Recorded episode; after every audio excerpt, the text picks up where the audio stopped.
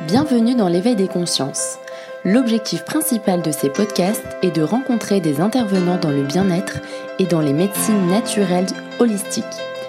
Cet échange a pour but de valoriser les bienfaits de leur métier qui sont encore très peu reconnus au sein de notre société occidentale et de vous donner un maximum d'informations afin que vous sachiez leurs bienfaits sur votre corps et votre esprit. Bonne écoute à tous Bonjour tout le monde et bonjour à la communauté des gens qui prennent soin d'eux. Donc ça c'est très important et je voulais aussi euh, dire bonjour à Juliette. Merci de, m'accueillir aujourd'hui pour nous parler euh, de ton activité, de ce que tu proposes. Euh, juste avant de commencer, je voudrais évoquer en quoi ça consiste ces podcasts. Donc ces podcasts c'est surtout pour parler de choses naturelles, de choses authentiques et vraiment pour revenir à des choses essentielles de la vie, pour vous donner des conseils et puis aussi pour les personnes qui veulent être thérapeutes, ça peut être aussi des très bonnes idées. Donc, dans un premier temps, je voulais savoir, Juliette, si tu pouvais te présenter et présenter ton activité, ta passion. Ça marche. Bah, je bonjour. bonjour à tous. Euh, donc, je m'appelle Juliette Vincent. Euh, je suis euh, naturopathe et herbaliste. Alors, le, but de ce petit podcast, c'est de parler notamment de l'herboristerie, de, mm-hmm. de, tout ce qui va avec, le métier. Donc, euh, moi, pour mon parcours, on commence par ça, euh, l'attrait des plantes médicinales, c'est quelque chose qui a été présent euh, très très jeune. À partir de 15 mhm. ans, j'ai su qu'il fallait que je me lance là-dedans. C'était vraiment une vocation. Et quand j'ai regardé les. J'ai cherché les, les certificats, les écoles qui existaient mhm. en France, j'ai trouvé peu de choses. Et euh, c'est pour ça que moi, ma formation, j'ai décidé de la faire à l'étranger. Donc, euh, Dans quel pays euh, tu l'as fait ta formation? Alors, je l'ai fait en Angleterre, je l'ai fait à Londres. Mhm. j'ai passé l'équivalent du bac plus 3 au final. Mhm. où donc j'ai eu les bases en anatomie, physiologie, tout ce qui touchait à l'arboristerie, le côté très pratique, le côté très théorique. Mhm. Euh, avec euh, le côté scientifique derrière, beaucoup d'études euh, scientifiques. Ah ouais, donc quand même des études scientifiques, chose que je ne savais pas du tout. Ouais, il y en a de plus en plus. cette filière, ok. Il y en a de plus en plus, donc c'est. on en parlait beaucoup, comme on était, c'est un diplôme universitaire, mhm. il y a beaucoup de, de, de, cours de la science. Voilà, il y a, on utilisait les, les, usages des plantes pour l'usage traditionnel, mais aussi beaucoup avec leur usage scientifique. Qui permettait de faire le lien entre les deux en fait. Hmm. Avec des cas cliniques, donc euh, pratiqués sur euh, des patients volontaires, hmm. euh, avec des petites différences comparées à la France, ça j'en parlerai peut-être un petit peu après. Oui, ça peut être intéressant d'en parler justement. parce que hmm. les possibilités en Angleterre et en France sont pas les mêmes. Donc moi là-bas j'avais la possibilité de, de faire un diagnostic déjà, ce qu'on peut pas faire en France. Euh, ensuite conseiller les plantes, mhm. de réaliser les mélanges, euh, même à fait soi-même, et ensuite de pouvoir les vendre. Donc euh, l'herbaliste en Angleterre, il a un statut assez particulier puisqu'il peut être présent du début à la fin de la chaîne mhm. et a vraiment avoir un regard sur tous ces éléments-là pour mhm. pouvoir conseiller quelqu'un on va dire, de son jardin jusque euh, dans, dans les remèdes qu'il prescrit, vraiment. D'accord, donc c'est vraiment euh, la chaîne du début à la fin. Euh, c'est super bien, ouais. Bah c'est super intéressant de, de, pouvoir suivre à la fois, bon en France on dit clients, hein, oui bien sûr, on dit clients, mm-hmm. et en même temps de pouvoir conseiller des choses qu'on peut même créer nous-mêmes et, et, les conseiller à des personnes oui. qui en ont besoin. Quoi. C'est sûr. C'est puis donner vraiment les informations, euh, puisque tu l'as créé, tu sais exactement quel ingrédient, euh, quelle plante, et je pense que c'est quand même plus authentique aussi dans la manière d'expliquer. il, y a, vraiment une transparence euh, en termes de produits. Ouais, c'est ça. Donc il y a quand même des régulations qui sont, qui sont faites. Hein. Mm-hmm. en termes de la qualité des produits, il doit être validé, il doit être contrôlé. Mais par contre, on peut vraiment créer, créer les produits. Et dans la subtilité mhm. des, des, plantes, c'est là que ça devient intéressant parce que euh, un, un, un, herbaliste, quand il va faire le choix de ses plantes, le, la cueillette, la, saison, la récolte, le tri, le séchage, tout ça mhm. c'est des paramètres évidemment primordiaux pour conserver la qualité de la plante, mais à la fois la qualité dans ses constituants, mais aussi un côté un petit peu plus subtil de la plante, puisqu'on peut aussi travailler cette façon-là. Euh, au côté énergétique. Et ça, quand on travaille avec des plantes d'herboristerie, bah, c'est plus difficile parce que on n'a pas de regard sur l'origine de la plante qui parfois vient de loin. Euh, alors que là, quand on travaille avec des matériaux euh, qui sont proches de chez nous, mhm. on sait exactement où les trouver, quelle charte de qualité respecter, parce qu'il y a une éthique aussi derrière. Mhm. Et et comment après. Euh, voilà, il y a tous ces, tous ces, toutes ces étapes-là. Donc ça, c'est intéressant. Donc c'est assez, euh, assez vaste. Au final, euh, c'est vrai que... Alors je savais qu'il voilà, il fallait aussi connaître un petit peu les différentes plantes, etc. mais je ne savais pas qu'il y avait tout un travail en amont par rapport au cheminement. L'idéal, dans, dans, je pense que moi, dans la façon dont j'ai appris en tout cas, mhm. ce, d'être présent en tant qu'herbaliste, d'être présent dans tous ces maillons de la, chaîne là, ça mhm. garantissait en tout cas un, des résultats euh, vraiment euh, optimal, euh, si on peut dire ça. D'accord. Et alors, est-ce que tu aurais un exemple de plante qui peut avoir une fonction, bah, elles ont toutes une fonction thérapeutique, mhm. mais un exemple de plante pour des symptômes communs, des, des choses auxquelles tu as tu fais face enfin, au quotidien auquel on te demande Est-ce que tu as un exemple en particulier? Alors, il y a, on va prendre une plante assez connue, la mélisse. Mm-hmm. Alors, la mélisse, elle est euh, excellente pour tout ce qui est problème digestif, notamment au niveau de l'estomac. Ça régule les sécrétions gastriques. Mm-hmm. Euh, ça a un effet aussi euh, sur le côté apaisant. c'est une plante qui détend, qui est en plus super bonne à boire puisque c'est un petit goût citronné c'est intéressant. très bonne pour les enfants aussi, en mhm. effet. Puisqu'elle est légèrement sédative, donc sans effet de somnolence, mais mhm. c'est vrai que ça, ça a tendance à calmer les enfants et c'est une tisane aussi qu'ils peuvent boire facilement vu qu'elle est, elle est bonne. Euh, ça apaise. Ouais, ça apaise et ça permet de faciliter le coucher par exemple. D'accord. Quand ils ont du mal à se coucher, ils sont un petit peu énervés, ça peut être. Euh, ça peut être pas mal, je pense que. Ouais. Et au niveau de la concentration, est-ce que tu aurais des, des conseils euh alors, pour un adulte, euh, alors pour qu'une tisane elle soit thérapeutique, par exemple, il faut au moins 3 tasses par jour. Que ce soit d'une plante simple ou d'un mélange, mhm. euh, si on reste à une tasse par jour, ça reste une tisane euh, plaisir. Voilà. Si on veut vraiment des effets thérapeutiques, alors pour, les, pour tout ce qui est feuilles, fleurs, parties aériennes qui sont fragiles, on va mhm. préférer une infusion. Donc dans ce cas-là, on va mettre alors les plantes sèches dans notre, soit notre tisane, soit une thermos euh, si on veut garder ça la journée. Mhm. On met de l'eau bouillante au-dessus. Euh, on couvre, on laisse poser pendant environ 15 minutes et ensuite on peut filtrer. On n'est pas nécessairement obligé de filtrer d'ailleurs. Euh, et alors quelle est la différence c'est en termes de goût, euh, au niveau non, c'est en termes de concentration. De concentration. En termes de concentration. C'est important de le laisser infuser, laisser infuser la plante longtemps, puisqu'ensuite on va concentrer le mélange, et c'est là qu'on va avoir toutes les propriétés thérapeutiques. Ok. Ouais. Euh, on va préférer une décoction pour les parties dures, donc tout ce qui va être écorce, racines, graines par exemple. Mhm. Là, avec les parties dures, on a besoin de donc, faire bouillir. Donc là, on met directement euh, les plantes dans de l'eau froide, on fait bouillir et on laisse bouillir entre 5 et 20 minutes selon mm. la plante et selon euh, la concentration qu'on recherche. Mm-hmm. Et ensuite, c'est pareil, on peut filtrer et boire comme ça euh, tout au long de la journée. Ok.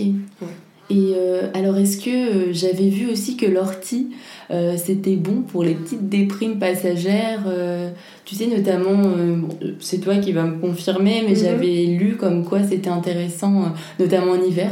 Euh, lorsqu'on se sent pas très bien, comme là on est en pleine saison, voilà, je m'étais renseignée, je l'ai mhm. pas encore essayé, mais j'ai hâte de l'essayer. Est-ce qu'on a ton accord? On peut le faire? L'ortie, c'est une des plantes favorites de beaucoup d'herbalistes et de phytothérapeutes parce qu'elle a vraiment une action euh, douce et à la fois elle, elle euh, enfin, pas, pas, nécessairement douce mais en tout cas elle couvre beaucoup d'aspects de la santé. Là elle est très intéressante puisque c'est une, plante qui est, qui est très riche en minéraux. Mm-hmm. et donc, on connaît notre alimentation aujourd'hui, le monde dans lequel on vit, on manque un petit peu, c'est des choses qu'on recherche. C'est sûr. Voilà, et on, mm. c'est aussi les raisons pour lesquelles on se complémente en spiruline, par exemple, ou d'autres compléments alimentaires. Et ben, l'ortie, elle va avoir une richesse en, minéraux et en oligo-éléments très très élevée. D'accord. Euh, et c'est l'une des plantes avec le, panel de nutriments le plus large. Waouh Donc bingo, j'ai touché dans le mille là. Pour le coup, euh, c'est la seule plante vraiment que je connaissais. Euh. Et c'est pour ça qu'on dit que c'est un tonique parce que ça vient apporter euh, ces minéraux-là à mhm. l'organisme pour qu'il fonctionne de manière optimale. Ok. Voilà. Euh, et avec dans l'hiver, du coup, c'est on en manque aussi parfois. Bon, après, elle a aussi des, propriétés euh, diurétiques, mhm. antihistaminiques, donc pour les allergies, c'est bien aussi.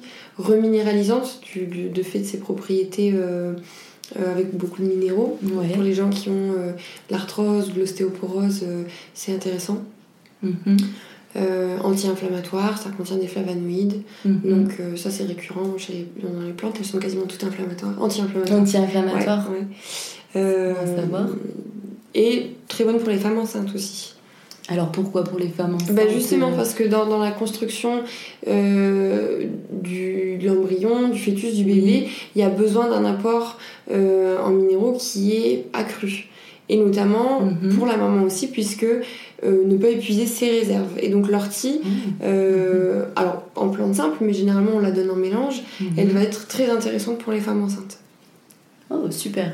Pas mal. Je connais pas mal de femmes enceintes qui vont être contentes d'écouter ce podcast. Donc, je leur dirai, puis je te dirai euh, comment bah, ouais, ouais, ouais, ouais, bien sûr. Et euh, t'as beaucoup, justement, de, de, de, femmes enceintes ou est-ce que c'est plutôt ciblé ou des personnes âgées qui viennent te voir en général Pourquoi les gens décident de s'intéresser alors, les gens euh, viennent pas forcément par moi par l'herboristerie. Oui. Pour des, quand ils ont un motif euh, médical ou de santé derrière, mhm. ils passent plus par la naturopathie et c'est moi ensuite qui conseille certaines plantes en fonction de, euh, du motif à, de consultation. D'accord, donc c'est vraiment en complément, en tout cas dans tes deux activités. Ouais. Parce que la place de la phytothérapie, alors c'est un domaine qui est euh, évidemment très vaste, il y a plein de choses à apprendre. Passionnant. Euh, ouais. Mais on peut pas travailler que avec la phytothérapie. Mhm. Euh, et c'est là où moi je trouve la naturopathie vitale derrière, c'est que il faut aussi conseiller en hygiène de vie par exemple, en alimentation, mhm. l'exercice physique, le sommeil, la respiration sont aussi des choses primordiales. Et voilà. Et donc c'est vraiment une, médecine qui est holistique une thérapie qui est holistique, que ce soit que ce soit la phyto, juste la phyto, que ce soit la mhm. naturopathie. Quand quelqu'un vient me voir, mhm. et eh ben euh, c'est euh, c'est une personne dans, son, sa globalité. C'est pas juste un système digestif ou juste mhm. un problème de, dépression ou d'autres symptômes. Euh, le symptôme se détache pas de la personne. Quand Bien on, sûr. Quand on aide quelqu'un, on l'aide dans sa globalité. Et c'est ça qui est intéressant dans la médecine holistique. Je pense que ça se mhm. différencie de la médecine traditionnelle où justement on cherche juste le. Juste, ben voilà, on te donne des médicaments parce qu'on sait la cause, mais on cherche pas forcément la globalité. Comme tu dis, le pourquoi aussi. C'est ça. Et euh, alors avec la phytothérapie et la naturopathie, mhm. on peut travailler aussi sur. Alors c'est une notion qui appartient à la naturopathie, mais le terrain de la personne. Le mhm. terrain de la personne, c'est. Euh, on peut comparer ça à un jardin, par exemple. Intéressant. Euh, ouais. euh, dans, dans, un jardin, euh, donc il y a, y a la terre. Oui. Donc ça, c'est la, la, référence, le, le terrain. Donc il faut l'entretenir pour ensuite euh, pouvoir faire pousser des, des, plantes ou des légumes ou des fruits qui nous apportent quelque chose. à partir du moment où on n'en prend pas soin, ben, mm. évidemment les mauvaises herbes, elles vont s'implanter, donc les maladies, elles vont arriver tout doucement. Donc le terrain, c'est voilà, un petit peu notre, notre jardin à nous qu'il faut entretenir régulièrement mm-hmm. pour voir apparaître bah, les éléments de santé plutôt que les éléments de maladie. Hmm. Donc ça c'est une notion euh, importante en naturopathie et avec la phytothérapie on peut travailler comme ça aussi en hmm. régulant le, terrain de la personne. Donc c'est aussi préventif, ça peut être préventif, euh, c'est complètement l'idée aussi de, ces activités. Hmm. Le, le, mieux dans la phytothérapie, c'est d'agir de manière préventive, mais comme dans la plupart des médecines complémentaires de toute façon. c'est vrai. Ouais, et, euh, et d'en consommer régulièrement, de ne pas mhm. attendre d'avoir un gros symptôme euh, pour devoir réagir. C'est ça le problème Mhm. aussi, c'est que des fois on a tendance à laisser passer le temps et on se rend pas compte que la prévention c'est quand même super important. Et on se réveille au moment où on a une douleur, on se dit bah tiens c'est pas normal alors que c'est dommage parce que justement c'est ça qui est intéressant dans toutes ces médecines. C'est Ouais. de venir euh, conserver cette petite terre, euh, comme tu disais tout à l'heure. C'est ça, ouais. Conserver son capital, euh, Mhm. euh, son capital santé en fait, au final. Mhm. Et on peut s'aider. La phytothérapie, alors euh, ça peut venir dans, par le domaine de la santé, là, comme je viens de le dire, par un naturopathe ou par un phytothérapeute, Mhm. mais aussi dans, à travers l'alimentation. Par exemple, on discutait de l'ortie, Oui. ben, c'est une super plante à utiliser dans l'alimentation, Mhm. en soupe par exemple, et c'est même là qu'elle va être la plus utile quand on recherche le côté. Si on fait juste une infusion, on aura plus le côté diurétique. Donc, euh, Ok. voilà. Donc en fait, en fonction de la méthode de préparation, Oui. on va aussi mettre l'accent sur telle ou telle euh, caractéristique de la plante. Là, en l'occurrence, pour l'ortie, c'est assez marqué. Plus elle est, euh, voilà, plus elle est euh, soit en décoction, soit dans l'alimentation, plus, Oui. plus on va avoir cette teneur en minéraux. Et ça se sent. Au goût, Mm. ça se sent. C'est assez prononcé, euh, ce côté très riche euh, de l'ortie. Mhm. Mm. Merci pour toutes ces informations, c'est intéressant. Est-ce que toi, alors au quotidien, euh, tu, je me doute que depuis tes 15 ans, comme tu es très intéressée, ça se voit, et aussi Mm. je pense que tu es passionnée de ce que tu fais, est-ce que tu as ressenti la différence au quotidien par rapport à cette prévention? Est-ce que, voilà, dans ton mode de vie, comment Mm. tu prends le temps aussi de de préparer euh, tout ça? Est-ce qu'il faut un plan d'organisation? Parce que c'est vrai que le temps, ça c'est quelque chose qui est vrai. surtout dans la nature. Enfin, Mm. ça demande beaucoup de- d'investissement personnel. euh. par exemple, est-ce que toi, as... comment tu gères ça? Alors, comment moi au quotidien euh, j'applique la Voilà, phytothérapie? Oui, exactement. Euh, alors, je suis très. euh, j'en consomme des, je consomme des tisanes tout le temps. hein. Je suis une férue de, de Mhm. tisanes ou de décoction. Je, je pense que je bois plus de ça que, que d'eau. Et, ouais, et, et donc, euh, et je, soit je travaille avec des plantes simples, soit je travaille en mélange. Mhm. Euh, parce que, euh, alors soit j'agis en prévention ou je consomme des plantes de saison. Euh, ça fait un moment que je n'ai pas été malade, donc je- voilà. C'est une bonne nouvelle Ouais. déjà. On est plutôt sur la bonne voie. Ça- ouais, bah ouais, ça, ça, on va dire que ça conserve un petit peu Mhm. quand même. Euh, je commence à voir la différence maintenant au bout de quelques années puisque je suis évidemment moins malade euh, que la plupart des gens autour de moi, dans mon entourage en tout cas, et euh, avec une, une meilleure résistance, je pense, au, Oui. au, au petit tracas du quotidien. Mhm. Au stress aussi. Ouais, au- Toutes ces voilà. choses-là, est-ce Mhm. que tu, tu le ressens aussi physiquement? Mm. Donc, Mais euh, comme, comme j'agis en, en amont, vraiment, euh, Oui. je vais pas les, je vais jamais laisser attendre que quelque chose s'installe. Je vais toujours euh, Mhm. Ah, ça, dans mon corps, je le sens comme ça. Bon, bah, si je peux m'aider d'une plante, euh, et ben, je, je vais le faire au quotidien. Donc, chez moi, j'ai j'ai un espace dédié au côté arboristerie. Mhm. Donc, il faut quand même un équipement. Mais ça, c'est professionnel, Ça, je veux dire. pro, mais alors personnel à la maison, est-ce que nous aussi on doit ouais. avoir un certain équipement ou ça, ça peut Non, être très tout. facile C'est du tout, c'est Mm. du tout. Alors, si on cherche un mélange, par exemple, il y en a beaucoup qui se trouvent en, en pharmacie ou en boutique bio. Euh, Donc, des mélanges de la tout fait avec euh, des indications spéciales pour le sommeil, pour la digestion. Oui. Euh, top ça pour la digestion, au lieu de prendre des mal. médicaments tout de suite, faire une infusion de Mhm. plantes digestives, carminatives, cholagogues, donc qui vont stimuler les organes de la digestion Mhm. avant, de, avant même de, de manger, donc euh, Mhm. 10 minutes, un quart d'heure avant, ça peut être super intéressant, puisque ça facilite euh, la digestion en elle-même, ça fortifie ces organes-là, Mhm. et, euh, et ça permet de, de, de garder ce potentiel vital euh, là. Parce que par exemple en hiver c'est intéressant parce qu'il fait, il fait froid dehors. Et donc Oui. les organes de la digestion ont besoin d'être chauds, réchauffés Mhm. pour fonctionner. L'estomac c'est comme un chaudron. Ok. Donc euh, je suis très imagée moi. Non, mais je trouve que tu percutes mieux, tu vois, au niveau cérébral. Quand C'est comme si que. Ouais, ouais. c'est beaucoup plus Et bah, et parlant. bah- et bah, tu vois, je vais continuer là-dessus. L'estomac étant comme un chaudron, oui. et euh, quand on lui apporte du froid, ouais. eh ben, il va mettre beaucoup plus de temps à digérer, ça va être beaucoup plus compliqué, avec peut-être des Mm. ballonnements et des indigestions. Quand on apporte Mhm. du chaud, on facilite ça. Ok. Voilà. Et, et le, le feu en dessous, il est. euh, alors, c'est on rentre plus un petit peu dans la dynamique de l'énergétique chinoise, mais Mhm. c'est vrai que ça, ça a du sens, quelle que soit euh, la, la thérapie qu'on utilise. La rate va être le feu en dessous. Quand on met de l'eau, mhm. beaucoup trop d'eau et beaucoup trop de, de froid, et eh ben, ça va éteindre ce feu-là. Ok. Voilà, c'est pour ça que le chaud c'est intéressant. Donc quand on travaille, par exemple, quand on boit une tisane ou une, infusion euh, de plantes digestives avant de, même commencer à manger, bah, au moment où on ingère les aliments, mhm. l'estomac est prêt. D'accord. Et alors il y a aussi quelque chose que j'avais entendu parler, c'était euh, en été. Mhm. Alors apparemment, ce serait bon de boire un verre d'eau mhm. tiède, voire chaud. Alors pourquoi C'est étonnant quand même? On nous a toujours dit qu'il fallait boire un verre euh, frais euh, avec des glaçons, un citron quand il fait chaud pour se désaltérer. Alors qu'au final, euh, ça serait tout l'effet inverse. Alors, en été, peut-être pas forcément chaud, surtout si on très chaud, parce que ça accentue encore cet effet de chaleur. Mhm. Mais par contre, boire de l'eau trop froide, c'est déconseillé. Ouais. Parce que euh, ça, ça refroidit le, les organes de la digestion mhm. et ça les empêche de bien fonctionner. Et au long terme, euh, ça les ralentit, ça les affaiblit. Mhm. Euh, en Asie, en Asie où j'ai un petit peu voyagé aussi, là-bas c'est pas du tout conseillé et c'est vrai qu'ils proposeront jamais ça et c'est toujours de l'eau à température ambiante.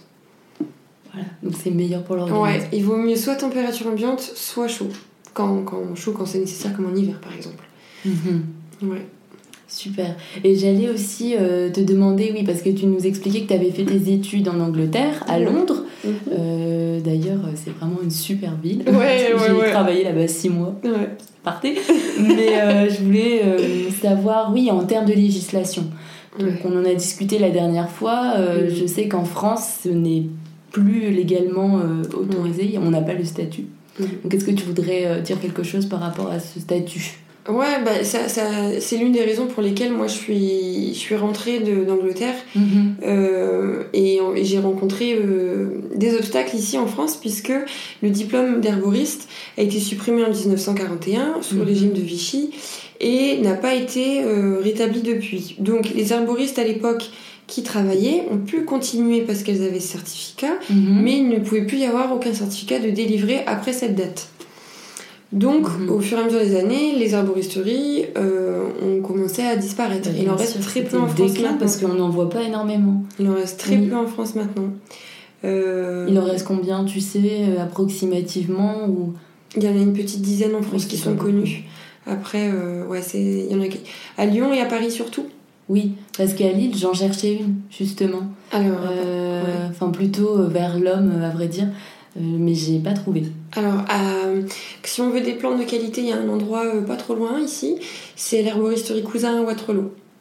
D'accord. Si tout le monde veut y aller, n'hésitez pas, vous avez une bonne adresse. Et les dames là-bas, qui, elles ont beaucoup de connaissances et elles sauront vous conseiller super bien. Donc, Génial, on ira faire un petit tour. Mhm. Donc, euh, au niveau du statut, en France, euh, alors on peut, en tant que. Il n'y a, pas de diplôme qui reconnaît la formation, donc il y a mhm. des certificats qui existent. L'école des plantes de Lyon, l'école de Bayeul, Goncourt. Euh, il y, a, y, a des, y a même le chemin de la nature qui est une formation en ligne. qui, a, qui donne un certain savoir sur les plantes médicinales, mais il n'y a rien d'officiel. Mhm. donc on est un petit peu obligé de se débrouiller avec ce qu'on a entre les connaissances des anciens qui nous passent encore aujourd'hui, mhm. mais ça c'est pareil, c'est en train de disparaître.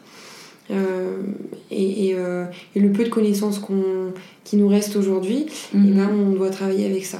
C'est un peu délicat parce que euh, aujourd'hui, quand on veut conseiller une plante mhm.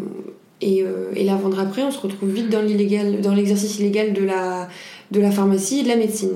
Donc, Donc peux pas vraiment effectuer ton activité. Euh, c'est peut-être pour ça aussi que tu as fait euh, la naturopathie à côté, euh, en complémentarité des deux, pour pouvoir aussi exercer et puis mhm. voilà, donner des conseils. Ouais, moi, mon idée à la base, c'était quand je suis rentrée en France de pouvoir de trouver un moyen mhm. de, de, valider ces connaissances-là et de pouvoir les, les, exploiter en fait.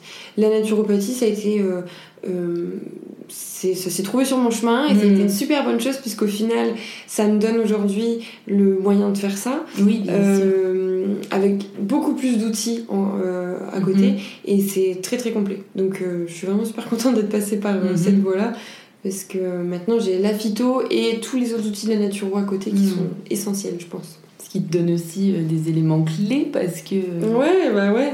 T'as une, on va dire, une plus-value en termes de connaissances par mm. rapport à ça, puisque tu les mélanges ensemble. Donc, mm. ouais. donc toi, ton message aujourd'hui, ce serait de revoir un petit peu ça en France au niveau légal, t'aimerais bien ah bah, ce serait génial ah bah oui, ce serait, ce serait super. Alors il y a un document, il y a, il y a, un, y a document de loi qui est passé au Sénat il n'y a pas longtemps, mhm. euh, avec certaines propositions. J'en ai entendu parler. Ouais. Mhm. Avec euh, certaines propositions sur, euh, au niveau de l'herboristerie, des choses qu'on, à vendre dans le commerce vis-à-vis des agriculteurs. Donc ils ont ouvert certaines portes mhm. là-dessus, sur quasiment tout ce projet de loi.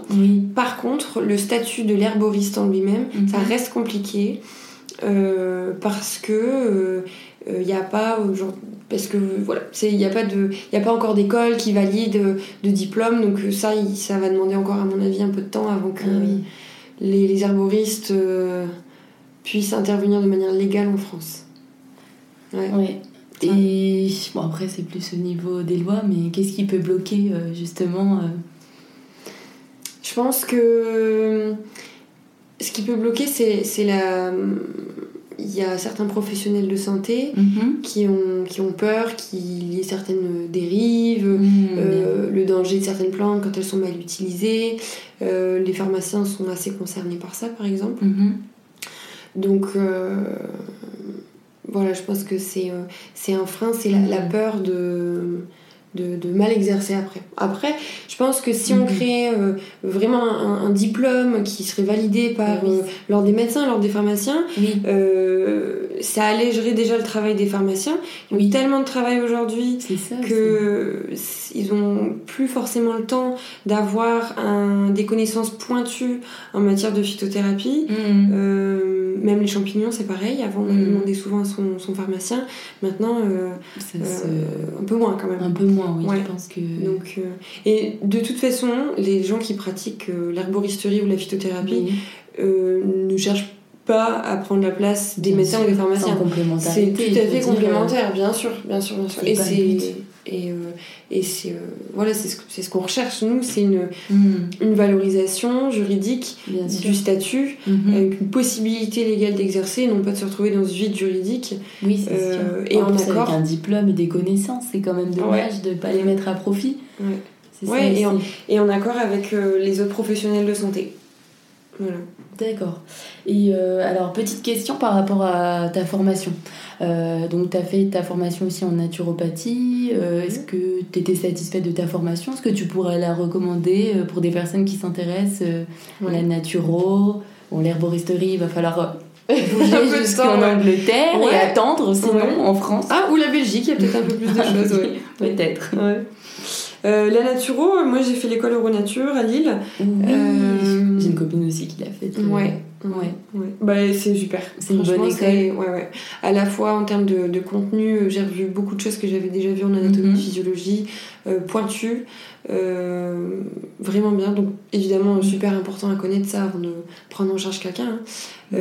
et puis après, plein d'outils différents, que ce soit en massage, en réflexologie plantaire, en fleur de bac, en mm. iridologie, euh, en phytothérapie, en aroma. C'est euh, bien complet, même les fleurs de bac. Euh, ouais. Donc on travaille tout, comme tu disais, l'holistique, l'émotionnel, le corps physique. La psychothérapie aussi. Le mental aussi, mm-hmm. c'est... Ouais. Donc c'est, moi j'ai trouvé ça très complet. des professeurs super qualifiés. Mm-hmm. Franchement, très très bien. Rien à dire. Ouais, non, mais conquise quoi. Moi, ça m'a, apporté énormément, autant au niveau professionnel qu'au mhm. niveau personnel. Ça a été une, un cheminement euh, euh, fois mille euh, bah vitesse de l'éclair cette, année de formation. Donc, mhm. donc non, c'est top. Après, pour ceux qui sont intéressés, ils font beaucoup de journées de. Ils font quelques, alors, quelques portes ouvertes l'année. Donc, faut se renseigner là-bas et D'accord. Ouais. Alors, où est-ce qu'on peut te trouver, Juliette? Est-ce qu'on peut faire une consultation en cas de demande? Alors, moi, euh, si vous voulez discuter avec moi, vous pouvez me trouver au magasin La Nature et du Génie. Mhm, donc, rue Gambetta à Lille. voilà, le 93. euh, donc, je travaille là dans le magasin les vendredis et un samedi sur deux. D'accord, donc tu t'organises selon euh, ton planning. Et après, est-ce que tu fais aussi tes consultations à l'extérieur? Oui. Alors les consultations, elles sont donc dans la salle de soins qui est située au fond du magasin. Mhm. Euh, je reçois tout au long de la semaine.